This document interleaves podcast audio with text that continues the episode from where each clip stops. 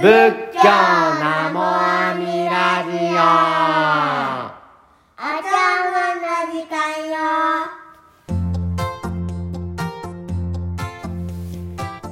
皆様こんにちは。この番組は広島県三次市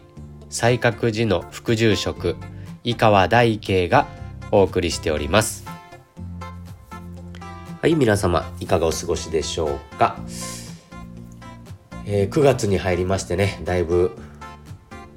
夜は涼しくなってきてコオロギとかスズムシの声も聞こえるようになりました。秋が届いたから虫たちが涼しげに鳴き始めるんですよね。虫が鳴くから秋が来るんじゃなくてね秋が来たから虫が鳴き始めると。お念仏するから阿弥陀様が私のところに救いに来てくださるんじゃなくて阿弥陀様の救いが届いとる姿が何万ダブ何万ダブというお念仏の声なんだとまあ鈴虫の声を聞きながら味わわせていただきますけれども、えー、前回に引き続きまして、えー、関東山の2種目を、えー、学ばせていただきたいなと思います。前回は1種目をですね少し、えー、味わわさせてもらいまして、まあ、前回の1種目というのは「弥陀の名号を唱えつつ信心誠に得る人は億年の心常にして仏頓法ずる思いあり」というものでした。えー、他力の信心をいただきお念仏を申しておる人の上には億年の徳とご恩放射という法恩の徳、まあ、人生が恵まれてきますというところでございました。でそしてこの2種目というのは、まあ、疑いを戒める。1種目はまあこの信心を進めて。で2種目は疑いを戒めていらっしゃるご和さんですね。誓願不思議を疑いて皆を称する王女は九伝のうちに500歳。虚しくすぐとぞ時たもというご和さんです。誓願不思議を疑いて誓願というのは阿弥陀様のご本願のことですね。阿弥陀様は、まあ、法蔵菩薩であった時に四十八の願いを立てられますがそれただの願いじゃなくて誓いでもあるんですね。あの節が特仏というお言葉がすべて四十八願にはこうあります。節が特仏。たとえ我仏を得たらに、もし私が仏となったのであれば、こうこうこうこうこういうことがあ成し遂げられていなければ私は仏とはなりません。私はこれができなければ仏とはなりませんという誓いがこもってるわけですね。願いだけじゃなくて、こうなりたいんじゃなくて、だけじゃなくて、願いだけじゃなくて誓いです。こうなりたいんじゃなくて、こうこうこうできないようだったら、僕は仏にはならないという誓いがこもっておるので、誓願、誓い、願いと書いて、誓願と言いますね。この阿弥陀様の私たちの、まあ、知恵を超えたまあ、凡夫を仏にしていくという不可思議な計り知れないこうこの誓願ご本願のですねお働きを疑う誓願不思議を疑いて皆をする往生は皆をするってやっぱお念仏をするだからお念仏をしておる人の中にも他力の信心を得ておる人がもおれば疑いながらお念仏をしておる人もおるっていうんですね。法然上人の念仏往生のご褒義に信心を得ている人もおれば疑いながら自力の計らいを交えながらお念仏をしておる人がおるというのを悲しまれるわけですね。でその疑いながらお念仏をしている方はその皆をする往生は九伝のうちに500歳。九伝っていうのは宮殿って書きますね。ベルサイユ宮殿とかの宮殿と書いて、宮殿。ですからお浄土に生まれたとしてもその口伝のうちに閉じ込められるっていうんですね口伝のうちに500歳500年間閉じ込められ虚しく過ぎてしまいますとこういうふうに、えー、お示しなさるわけですだから自力の思いで自力の計らいを交えながらお念仏をする者はせっかくお浄土に生まれても口伝の中に閉じ込め500年閉じ込められてしまうんだとこの、うん、結果自力の結果がこの口伝のうちに閉じ込められてしまうという結果を示してだから自力を離れましょう疑いを戒めていらっしゃるというご和算であります。で仏説無料儒教の中にですね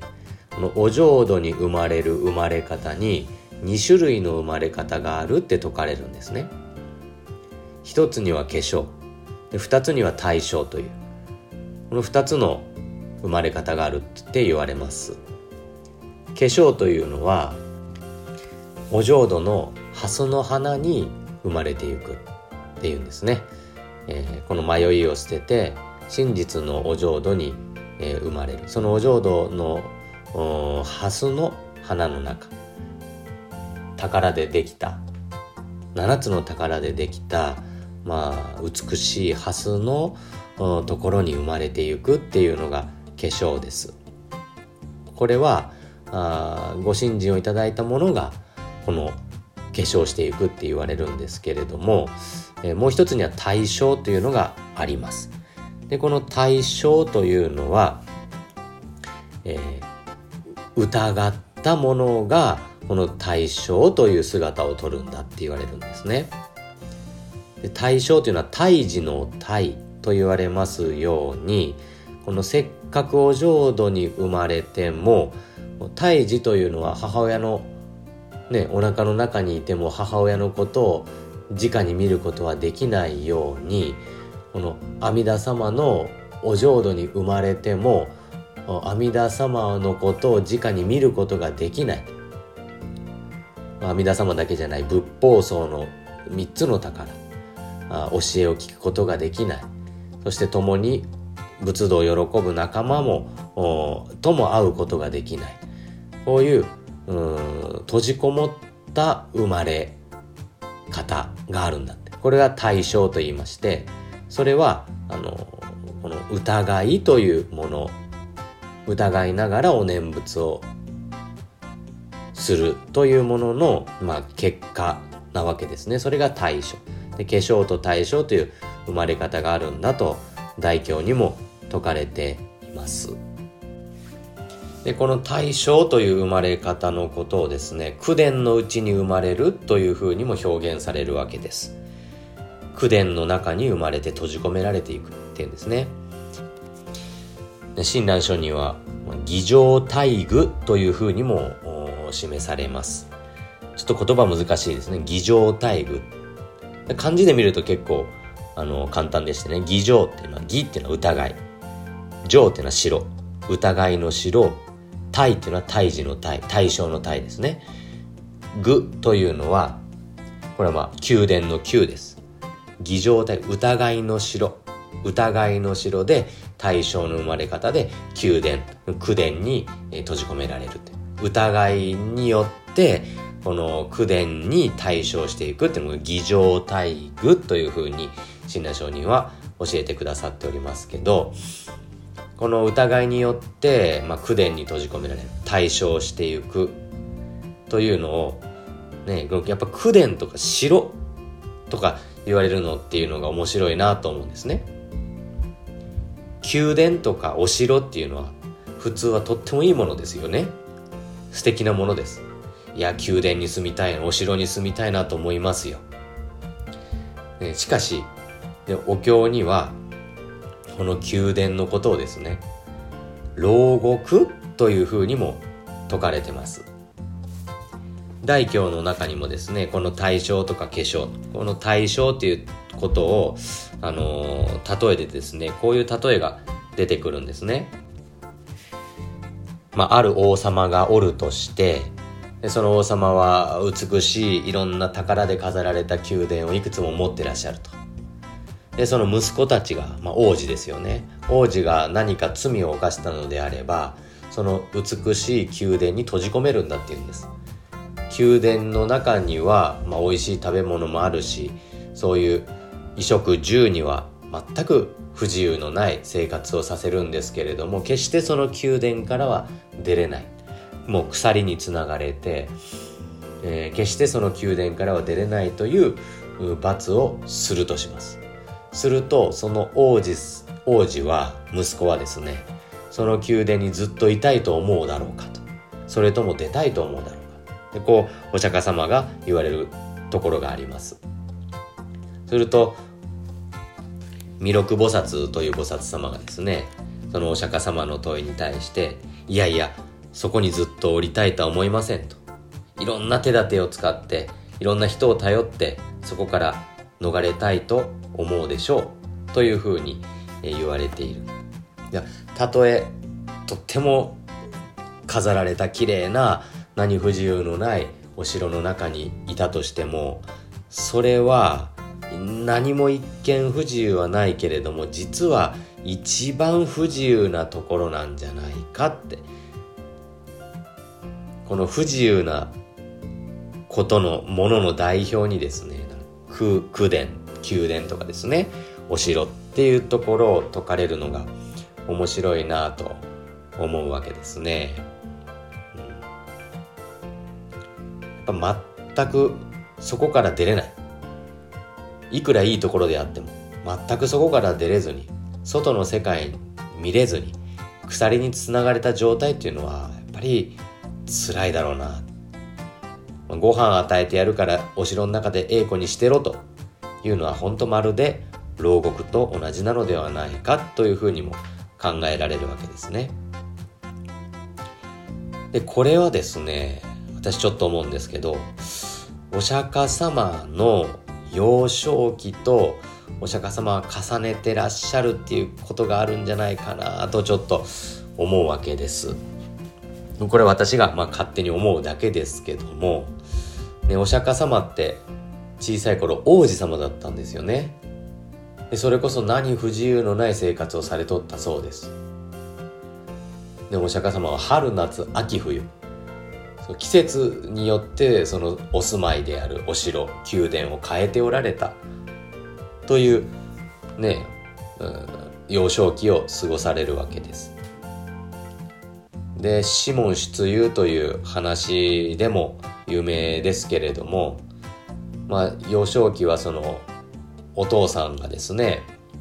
王様がお釈迦様に、えー、シッタルタ王子に余計なものは見せたくないということでまあ、お城の外には出されんかったっていうんですね。でもまあ、ある時、東の門からあちょっと出てみたら、老いた方と出会ったり、南の門から出た時に病の方を見たり、西の門から出た時に葬式の列を見たりだとか、そこでその老病死という現実とこう出会っていかれるというシモン出遊という話も有名にありますようにねお釈迦様がこの幼少期の頃、まあ、小さい子供の頃はそういう城の中に閉じ込められておられたようなあ生活をされておられたんじゃないか。で実はそこはもうすごく何不自由のないような生活だと思うけれども実は本当はすごく縛られた閉じ込められた世界だったんだというような思いがお釈迦様の中に終わりだったんじゃないかな、だからこの自力を戒めるところにですね宮殿とかお城とかそういうお言葉がをですね重ねてらっしゃるんじゃないかなというようなことを思うんですね。お城の中で現実の苦しみや思い通りにならない老病死というものをから目をそらしただ目の前の快楽欲望に従って生きておったのであればそれこそ何のための人生だったのかというところで終わっていかねばならんかったんじゃないか。本当に閉じ込められておったんじゃないか。しかし外に出たことによってそれはもちろん苦しみを知ることになる。いろんな辛さ悲しみを知ることになるけれどもそれがご縁となって本当に、えー、終わりのない苦しみやこの煩悩からの束縛それこそ縛られた不自由な不自由なこのシャバの境外を超えてゆく真の本当に自由な悟りの世界へとそれがご縁で向かっていかれたわけですよね。そう考えると子供の頃のお城の中での生活っていうのはお釈迦様からしたら本当に牢屋のようなものだったというふうに振り返られておられるのかもしれないなそんな時代を思い出しながら説かれたんじゃなかろうかなということもですねこの儀仗大具とか口伝のうちに閉じ込められるっていうようなところから思わせてもらうんですね。自力の計らいでお念仏を申してお浄土にせっかく生まれたとしても閉じ込められるんだって。しかもそれ閉じ込められているとも気づかんまんま。500年も虚しく過ごしてしまうぞ。でこの口伝のうちに閉じ込められたらお弔問もできない、まあ、しようとも思わない。仏法僧にも会えない。仏様にも相ま見えないし仏様のお実りも聞けない。共に喜ぶ仲間とも会えない。誰とも会えない。誰も救えない。こんな虚しいことはないって言うんですね。せっかくお浄土に生まれたのに。その口伝の外は阿弥陀様の大悲でお慈悲で満ち満ちておって阿弥陀様と共にすぐさま苦しんでいるものを救っていく働きができるのに閉じ込められておる。閉じ込められておるというか自ら閉じこもっておるっていうんですよね。自力の計らいで。ですからこの五和山ではその自力の計らい疑いを戒めて、えー、いらっしゃるわけです。誓願不思議を疑いて見直しをする王女は九伝のうちに500歳虚しくすぐぞと時たもせっかくお念仏しておるんだからせっかくお念仏のご縁にあっておるんだから、ね、ためらうことなく阿弥陀様の大悲の胸の中に飛び込んでいけやってそういうふうに示してくださっとるんじゃないかなと伺うわけですがね。でそこでですねその先ほどから疑いとか自力の計らいっていうふうに言うておりますけれども疑いとか自力の計らいっていうのはどういうことなのかなと、えもうちょっと考えてみますとね。これをこの大教の中では真在福心というふうに説かれます。しかるになお在福を信じ全本を主従してその国に生まれんと願う。こういうふうに説かれてます。信在福心っていうのは在福を信じる心なんですね。信っていうのは信じる。在福って罪と福幸福の福、えー、を信じる心で信在福心というふうに言われますけれども罪と福を信じる心があの自力の心って言うんですよ。この罪と福を信じるっていうのはどういうことかというと罪っていうのは自分の罪ということです。この自分の罪が重たいから阿弥陀様は私のことを救ってくださらんのんじゃこんな私じゃダメなんじゃなかろうかっていうことですね。だから少しでも罪を減らしたりしなければならないというふうに考えるのがあこの罪を信じる心っていうことです。じゃあ福を信じるっていう心は自分の福、まあ、自分の善ですね。阿弥陀様の働きだけでは救われないからもっと自分のところで善を足して福を足していかねばならない。という考え方です。自分の罪が阿弥陀様の救いよりも重いと考えてで阿弥陀様の救いが弱いから自分の善をまだ足していかねばならん。だから善を滅してあごめんなさい。罪を滅して善を主していかなければならない。悪をから離れ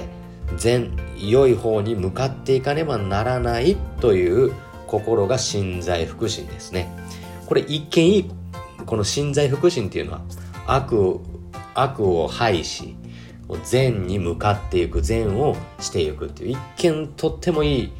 心がけに思うじゃないですか。ね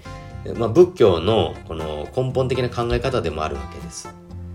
自業自得っていうのが私がやったことが私に返ってくるっていうんですね。私がいいことをしたらいい結果が返ってくるし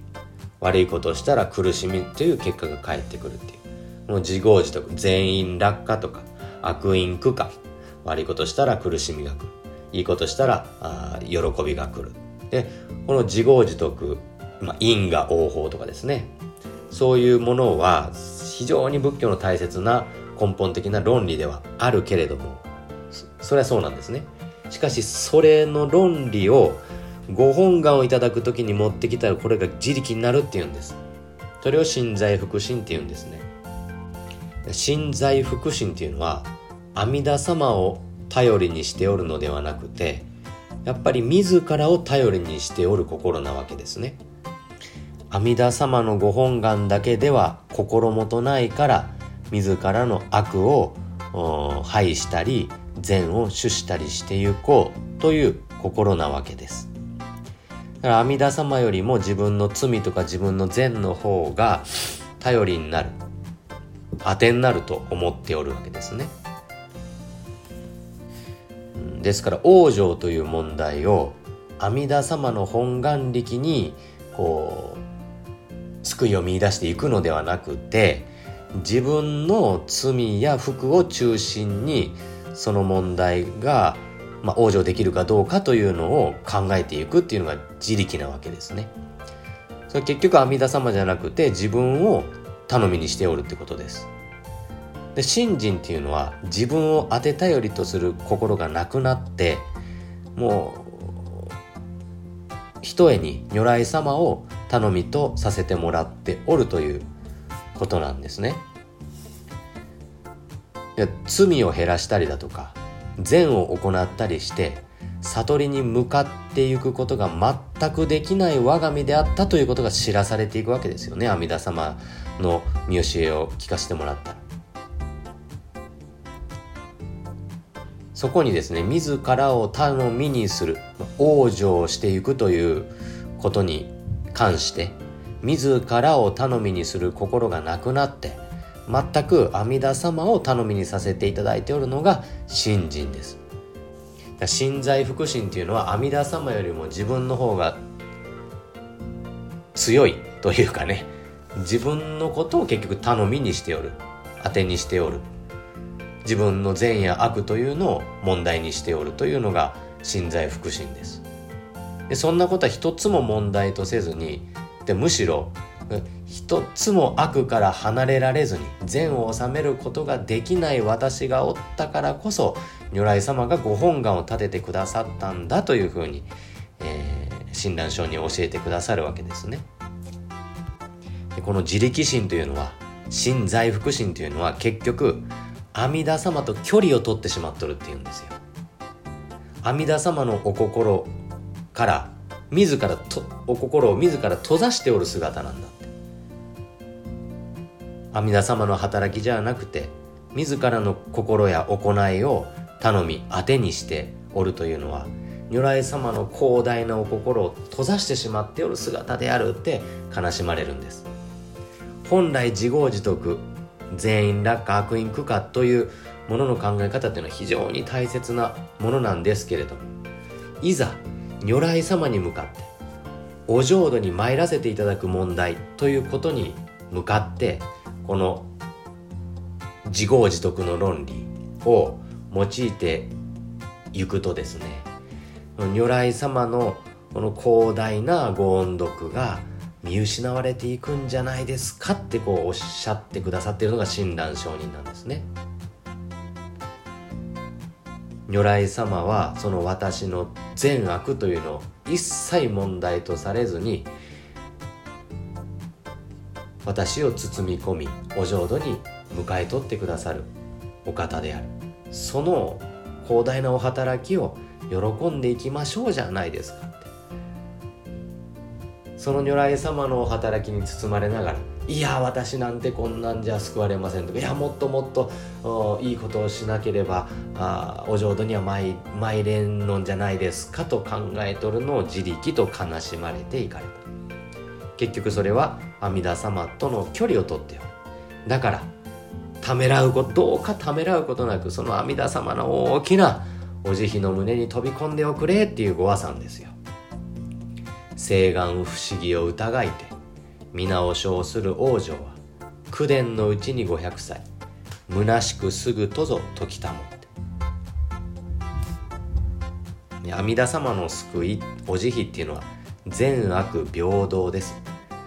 善悪を超えておるっていうんですね。善も悪も包み込み全てのものに注がれてゆく。賢者も愚者も包み込み全てのものを平等に包み込み救ってゆくこのお慈悲なんですね。そこに善悪の問題を用いてその阿弥陀様の広大なお慈悲を見ていくと阿弥陀様の広大なお慈悲が見失われていきますよ。そういうふうに教えてください。大体自分がね善を行えるというふうに思っとること自体がちょっとうぬぼれなんだというふうに言われるわけです。ね一つたりとも仏様の方向へ向かって歩んでいくことができないのが凡夫であるってまあいろんなことを思っていろんなねたまにはええこともしとるつもりでおったりええ思いが湧いてくるつもりでおるけれども結局その大元を考えてみれば自分可愛いやなんですね。煩悩っていうのは。自己中心というか自分が一番可愛い。そういう思いからいろんなものをしておるわけでそれは一つたりとも仏様の方向へ向いていっている行為ではないのにその自分の善が役に立つと思って、えー、おる姿を心在福心自力心というふうに言われるわけですね。自分の罪が重くないっていうわけじゃないんですよ。私たちの悪語煩悩っていうのは非常に深く重いものがあるけれどもそれを全く問題にせんほどの広大なお慈悲があるんだからその広大なお慈悲をまず持っていただいていきなさいよ。いやあなたのお世話になりませんからこっちでやりますからじゃなくて如来様の安心して任せようっていう大きなお慈悲に出会っておくれよって教えてくださっているご和さんですね。だからかたじけないんですね。かたじけないとしか言いようがない。というかね。かたじけないことでございますって親鸞上人ね受け止めていかれたわけですよ。はい。まあなんかいろいろと話がとっちらかったような気もいたしますけれども、えーこの自力を持って、自力の計らいを持ってお念仏を申してお浄土に生まれるものは口伝のうちに閉じ込められて虚しく過ぎてしまうというこのかの結果の悲しみを示して、えー、真を進め疑いを戒めていらっしゃるご和さんです。でこの信じることができずに疑いのままでもを浄土に生まれさせてやりたいというお慈悲でもあるわけですね。お任せすることができない信じることができないまんまでもお念仏のご縁にあったものはお念仏申して人生生きてきたものはお浄土に生まれさせてやるんだという阿弥陀様のお慈悲でもあるのがこの口伝のうちとかね儀仗大具と言われるものです。ただだからといってまあ疑ったままでもお浄土に参れるんだから対象でもいいや口伝の中でもいいやというのではなくて今如来様のこの広大なお心をいただいていきましょう。ああまあまだまだ、まあ、私はあなたのお世話にはなりませんからええでせず自分でやりますけという自力を捨ててこの私の深い罪のために五行調査用語のご苦労してくださったこの如来様の働きをお心を受け止めていきましょう。いただいていきましょう。ああかたじけないことでございます。もったいないことでございます。申し訳ないことでございますと。そういう仏道が浄土真宗なんですね。自分でやるけ自分で全部やるけじゃないわけです。如来様のお心をいただいてかたじけないことでございます。申し訳ないもったいないことでございますという私ができることをさせていただくご恩放射の人生が恵まれてくるのが浄土真宗というご褒義です。ですから自力のものには仏頓放射の思いがないっていうんですね。関東山の第一種目では億年の心常にして仏頓法ずる思いありっておっしゃったのはそのことです。自力のものは仏頓法ずる思いがない。自分でやりますけ自分でやりますけという仏道です。しかし他力念仏のものはかたじけないことでございます。というお礼の人生仏頓放射の少しでも阿弥陀様を悲しませないように阿弥陀様に喜んでいただけるような人生を歩まさせていただきます。というかたじけないという仏道がもったいない申し訳ないことでございます。という仏道が開かれていくわけですねそういう真を進め結局阿弥陀様のお心をいただきえー、かたじけないというお礼の仏道を歩んでいきましょうとこの関東産2種でおすすめくださっているところでございます。えー、どちらかりましたけれども、そんなこんなで、まあ、この関東山の2種が、三条和三全てにこうずっと通じていく大切な2種でございました。えようこそご聴聞くださいました。なんだ、なんだ、なんだ。